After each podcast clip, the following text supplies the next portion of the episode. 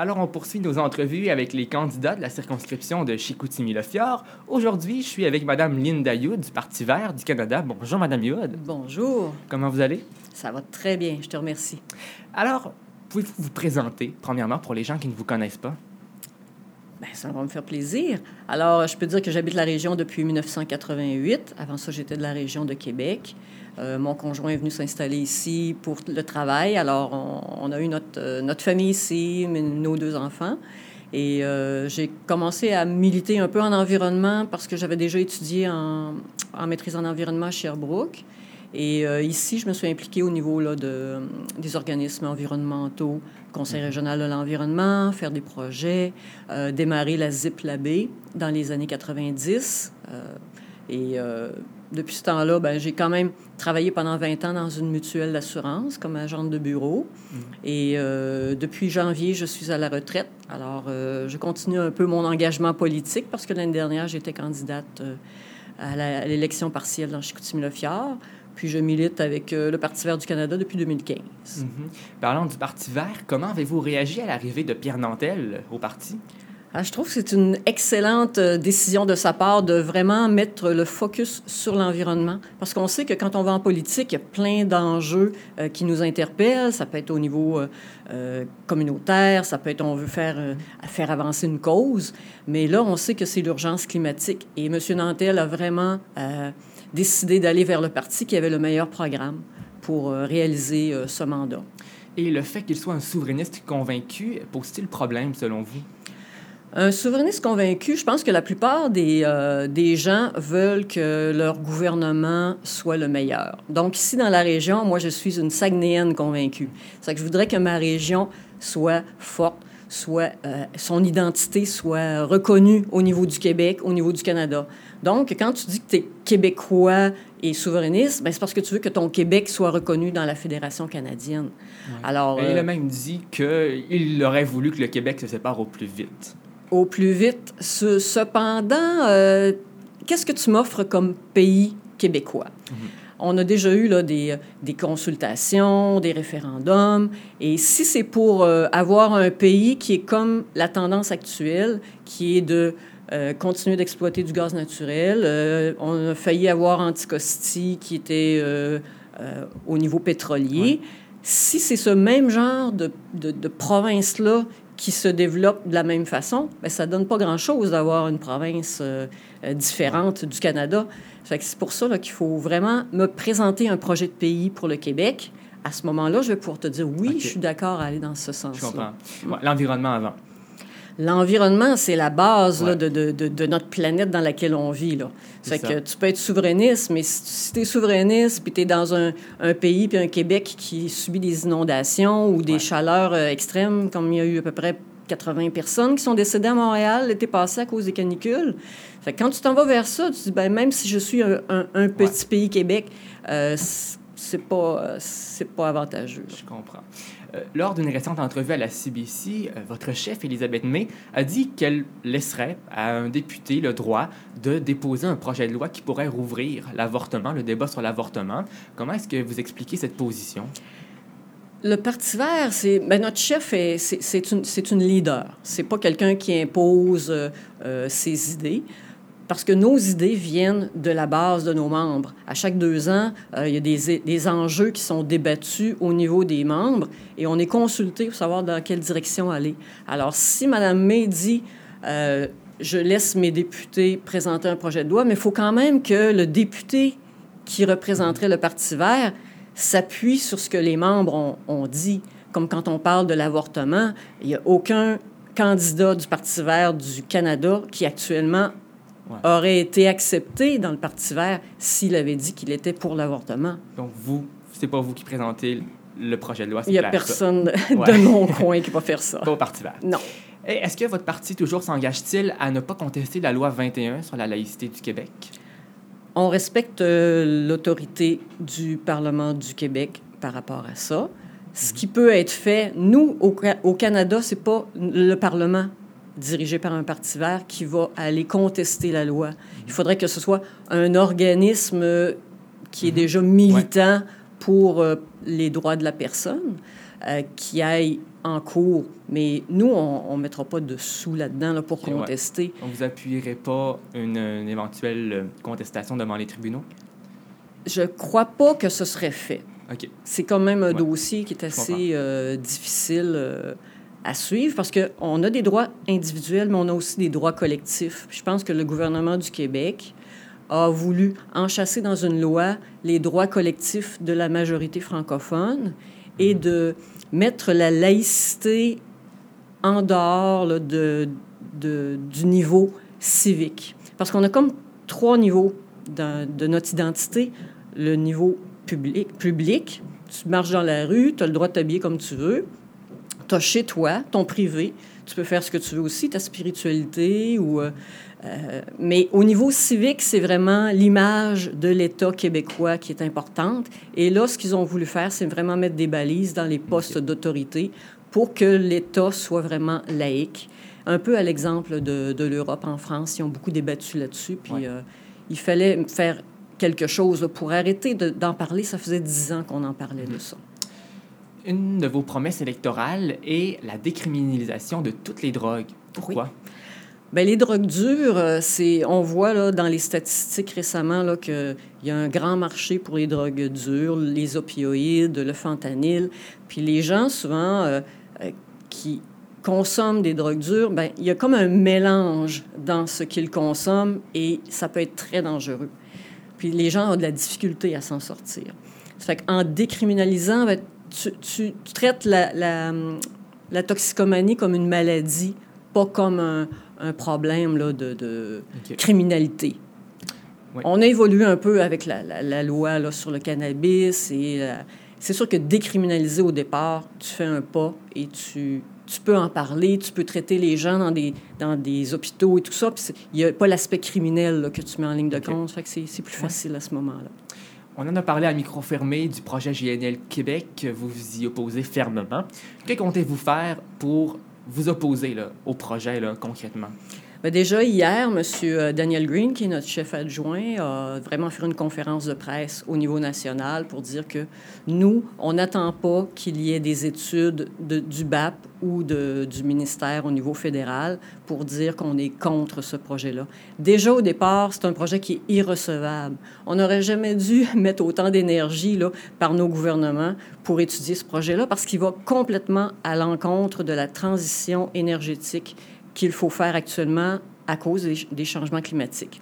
On le sait, le GIEC l'a dit l'automne dernier, il nous reste pas beaucoup de temps là, pour agir. Fait que si on fait de l'expansion euh, des sables bitumineux, des gaz de schiste vers l'ouest, vers les marchés, euh, on augmente la production. Puis il faut pas aller vers l'augmentation de la production. On sait qu'on peut pas fermer le robinet demain matin, mais il faut la stopper et la réduire en attendant que nos énergies renouvelables prennent le dessus. On sait que les automobiles à essence, il faut, diminuer ça, il faut, aller vers des automobiles avec une combustion à batterie. Mais aussi, il faut améliorer notre transport en commun, notre transport collectif. Le rail, on sait qu'on a un grand pays, là, mais euh, le rail, euh, il n'est pas utilisé via rail. Il va falloir refaire une refonte et vraiment amener des lignes directrices pour dire que quand tu veux voyager au Canada, ben, tu peux passer par le train, par le, les, les, euh, les, autobus électriques, puis tu peux prendre aussi une automobile. Mais il faut créer tout un contexte pour que les déplacements se fassent de façon durable. La jeune militante écologiste Greta Thunberg a prononcé récemment un discours devant l'ONU. Que pensez-vous d'elle? Je pense que c'est l'électrochoc que ça prenait pour euh, réveiller nos politiciens. Euh, moi, je pense souvent à, Gandhi quand il a voulu la paix en Inde. Euh, ça a été le moteur de toute, son, de toute sa population là, pour dire non, on veut la paix, on veut l'indépendance. Alors, Greta, hein, ce qu'elle a dit, elle, c'est symbolique, hein, ne pas aller à l'école. Elle dit, je ne vais mhm. pas à l'école parce que ce que vous êtes en train de faire, ça veut dire que mon avenir est, hypothéqué et que j'en ai, pas d'avenir. C'est la santé. La santé publique, c'est important. Puis la santé publique, ben, c'est nos gouvernements qui mettent des lois et des règlements pour qu'on ait une meilleure qualité de vie, un meilleur air, une meilleure eau et la terre aussi. On parle des pesticides de ce temps-ci. Greta, elle, voit tout ça aller, elle voit les scientifiques qui disent il faut faire quelque chose. Puis, on est en retard. On est en retard. Nos, nos, gouvernements ne, cessent de dire oh, on va faire ci, on va faire ça, mais il faut mettre en place vraiment, euh, en collaboration avec les provinces, les municipalités et les Premières Nations, un plan vraiment là, pour réduire nos. Euh, mais vous ne pensez pas que c'est un peu euh, pessimiste et alarmiste comme message? souvent, on part puis on dit là, il faut faire quelque chose. Le constat est, est assez dramatique, là. Mais il y a de l'espoir. Même euh, l'ONU a dit que si on met en place actuellement des, des mesures concrètes, on va atteindre euh, d'ici 2100, là, pas plus que 2 degrés. Là. On vise 1,5, mais il faut aller vers une diminution. Ce n'est pas en étant carboneutre qu'on peut réduire ça. oui, je, je, produis de la pollution, mais je vais, euh, je vais la compenser. Non, il faut vraiment réduire à la source la, le phénomène de l'énergie qu'on utilise de façon euh, fossile. Mhm. Votre parti a une plateforme complète sur tous les enjeux. Donc, quel est votre plan en matière d'économie? Au niveau de l'économie, ben, on parle souvent de développement durable. Le développement durable, c'est l'économie, le social, l'environnemental et la gouvernance. dans les dernières années, on a eu souvent des gouvernements euh, pro-économie à plusieurs échelons. Là. Euh, si on regarde juste l'économie, il y a toujours un impact à un moment donné qui n'est pas calculé au niveau, là, on parle souvent du PIB, là, le mhm. produit intérieur brut, parce que si une compagnie fait des profits, ben ça se peut que de façon euh, à côté, là, on ait, on ait des impacts que la, société est, en, est obligée de, de, investir là-dedans. On parle souvent du recyclage du papier le recyclage du papier. À un moment donné, quand la Chine a dit, moi, j'en veux plus de votre papier, il n'est pas assez propre pour nous, puis euh, on n'en a pas besoin, bien, c'est nous qui n'avons pas mis en place au niveau local toutes les mesures pour, pour vraiment euh, réutiliser notre papier, puis vraiment faire du papier recyclé ici. Là. Fait que tu vois là qu'il y a un problème au niveau économique parce qu'on on rapporte tout le temps par en avant les décisions qu'il faut prendre pour tenir en compte le social et l'environnemental. Parce que dans l'économie, il y a souvent euh, des gens qui sont exclus à cause que l'économie fonctionne d'une façon. Il y a des types d'emplois qui sont valorisés, mais il y en a d'autres qui sont très importants, mais qui ne sont pas assez payés euh, ou qui sont dévalorisés, comme les programmes que tu peux euh, mettre en place dans les universités.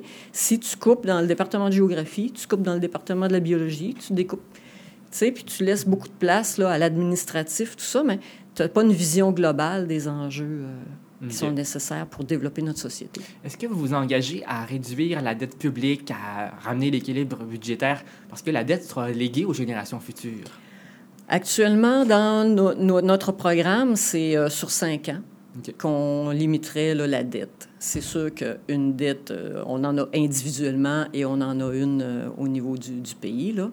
mais euh, la dette climatique, c'est une grosse dette. Puis si on continue, ben c'est des sous qu'il va falloir mettre à toutes les fois qu'il y a des, des, inondations ou où on va le prendre, cet argent-là. Donc, on va, on va se faire des fonds, un fonds vert, mais il faut aller équilibrer tout ça d'ici cinq ans dans le programme du Parti vert.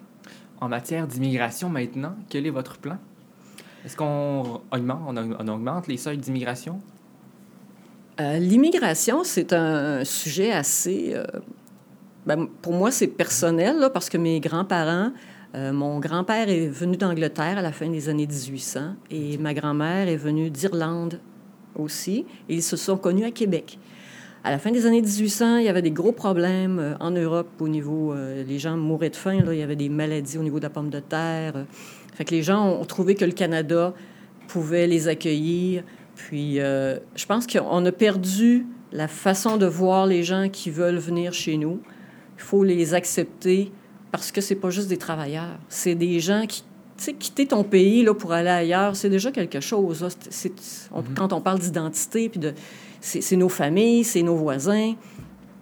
Ça qu'il ne faut pas voir l'immigration comme M. Trump le voit aussi, parce qu'il lui dit souvent que les immigrants, c'est des criminels ou euh, euh, des gens qui... Euh, mais non, c'est des êtres humains, là, il faut les aider. Puis de plus en plus, on va avoir des, des réfugiés climatiques, parce qu'il y a des zones sur la planète où il va y avoir des inondations terribles. Au Bangladesh, sont en dessous du niveau de la mer, là.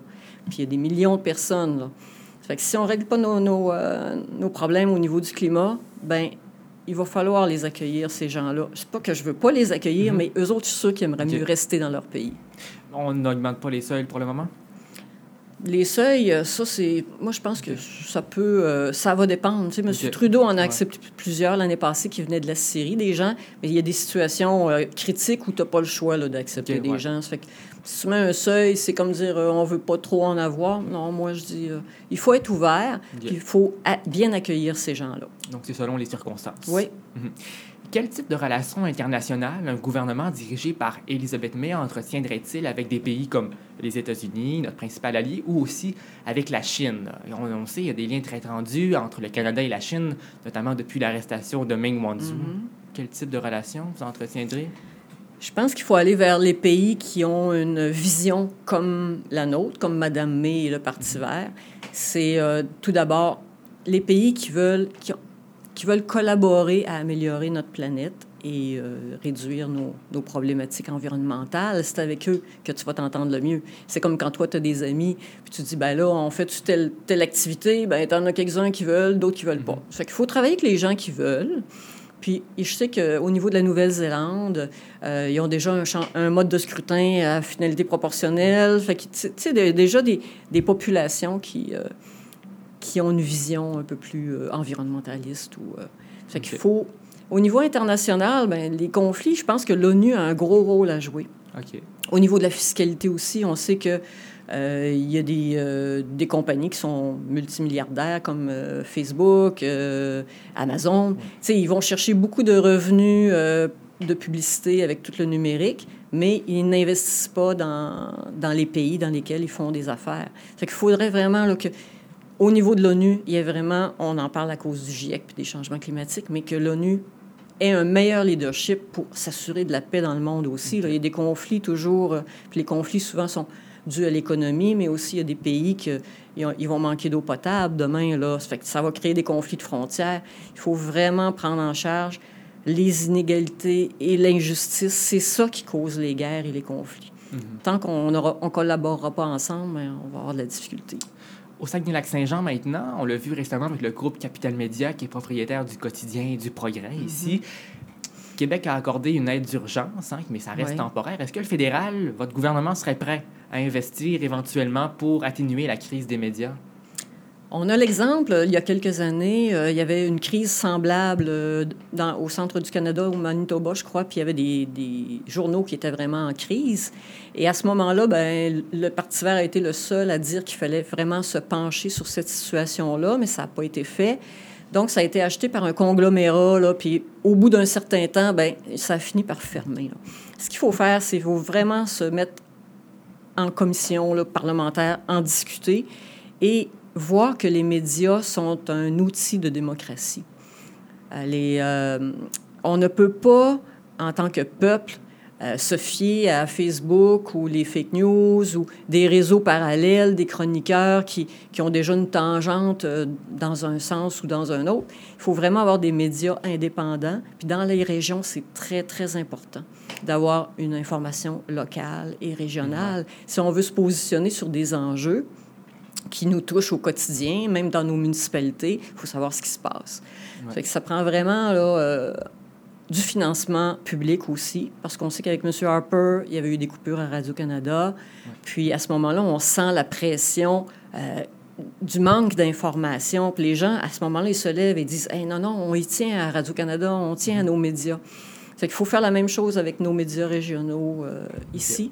Il va falloir euh, qu'on investisse aussi, un peu comme la BBC en, en Angleterre. Ils ont vraiment un réseau national sans, euh, sans publicité Mhm. pour que l'information soit juste, pour qu'on ne soit pas bombardé non plus avec des, an- des annonces d'automobiles et de toute la consommation qui, Ouais. qui, qui fait que ça finance un média à un moment donné. là. Très bien. Maintenant, je vous énumère des enjeux en rafale, puis vous m'expliquez rapidement votre position là-dessus. OK. L'amphithéâtre plus au Saguenay, le fédéral pourrait investir. Euh, L'amphithéâtre plus, euh, ben, il y a eu une consultation citoyenne euh, dernièrement. Ça fait partie des trois projets retenus. Si le gouvernement fédéral juge que la, la- la Ok. population sait ce qu'elle veut, il pourra financer une partie, certainement. La réforme du mode de scrutin. Là, ça fait plusieurs années qu'on en parle. Au niveau fédéral, M. Trudeau l'a promis en 2015. Il avait vraiment dit que c'était la dernière fois qu'on votait avec euh, le mode de scrutin actuel. C'est très important d'avoir un aspect proportionnel dans notre vote parce que c'est au Parlement, c'est pas représentatif des votes des gens. 40% du vote, majorité, ça fonctionne pas. On est tous conscients là, que les mathématiques, c'est c'est Mhm. important, mais tu n'es pas majoritaire avec 40% donc tu n'as pas le droit d'imposer ton programme, puis d'imposer aussi des, des, des, des lois mammouths qui, qui, qui englobent plein de projets. Euh, avec M. Harper, on l'a vécu au niveau de l'environnement, on a régressé. Qu'il faut vraiment que la, la population appuie les, les partis qui veulent un changement de mode de scrutin. L'accord de libre-échange entre le Canada, les États-Unis et le Mexique. On est un petit pays par rapport aux États-Unis, donc euh, la façon dont ça se négocie, souvent on se dit, Hmm, monsieur, surtout avec M. Trump, là, qui, qui lead son, son pays comme, un- comme une business. Alors, euh, moi, je pense que la, la gestion de l'offre, ça démontre que ce qu'on veut faire au Canada, euh, puis que quand on nous demande de céder des choses qui sont très importantes pour nos, euh, nos agriculteurs ou nos, euh, ou nos citoyens, euh, on n'est pas gagnant là-dedans. OK. La taxe carbone? La taxe, la taxe carbone, ça a du bon, mais ça a du pas bon aussi parce que ça donne une valeur à l'air. L'air, normalement, on, devrait la, on ne devrait pas la polluer. On devrait éviter de- d'ajouter des, des gaz euh, à, l'in- à effet de serre. Donc, c'est bon puis c'est pas bon. La légalisation du cannabis? Au départ, euh, c'est la décriminalisation qui était importante à faire. Euh, on sait qu'il y a beaucoup de gens, euh, des gens de mon âge qui en ont fumé quand ils étaient jeunes puis qui continuent à en fumer. Le cannabis, c'est ben, une drogue. Là. Ça fait que moi, je pense que en, en décriminalisant puis en rendant ça sur le marché, ben, les gens qui voudront l'essayer pourront l'essayer. Ceux qui en ont toujours acheté de façon un petit peu moins légale ben, vont pouvoir le faire, mais en sachant quel produit ils utilisent. L'affaire SNC-Lavalin. C'est euh, difficile à, à juger comme, euh, comme situation parce que le, le faut, faut séparer le politique du judiciaire et de, de l'exécutif du, du Parlement. Fait que s'il y a une loi, comme en Europe, qui permet aux entreprises de ne pas faire faillite parce qu'ils ont eu dans leur conseil d'administration ou dans leurs, leurs, hauts dirigeants des personnes qui étaient, qui étaient pas correctes, qui ont fait euh, des malversations, ça peut être bon, mais ça envoie un signal comme quoi une entreprise peut faire des choses qui sont pas correctes, peut tricher et s'en sortir. OK. Fait qu'au niveau canadien, euh, le- le- Madame Raybould, euh, Wilson Raybould, c'est là qu'on a vu qu'il y avait un conflit entre le politique et le judiciaire. Normalement, ça devrait être séparé. Toujours en rafale, l'oléoduc Trans Mountain. On fait quoi avec maintenant? On l'a, là. Ah, Il est acheté. On l'a, on est pris avec. Donc, selon, en tout cas, Mme May et notre Mhm, parti, ouais. ben, il faut vraiment euh, le revendre ou annuler cette euh, vente-là parce que ça va nous coûter 13, mille- 13 milliards. Là, ça nous a coûté 4. Ça va en coûter 13 parce qu'il faut le mettre à jour, il faut le, le, Ouais. le construire et tout ça. là. Ça fait que faut stopper ça. Le contrôle des armes à feu. On sait que dans les régions, souvent, c'est là que tu as le plus de, de- de personnes qui sont contre le contrôle d'armes à feu, mais moi, je suis pour le contrôle d'armes à feu. C'est comme avoir une automobile. Tu, tu- quand tu as une automobile, tu as une immatriculation. Ouais. Fait que je pense que ça devrait être la même chose et ça, il faudrait contrôler les gens qui en possèdent pour ne pas que ça devienne des armes contre les personnes. Il faut vraiment stopper les armes militaires, là, euh, ouais. comme l'AK-47, euh, tout ce qui, tout ce qui cause euh, les décès à- lorsqu'il y a des tueries là, dans, Ouais. dans la Est-ce population. qu'on fait un registre au fédéral? Moi, je pense que ça devrait être au provincial. Ah, OK. Mm. Finalement, le troisième lien à Québec, est-ce que ça va se faire?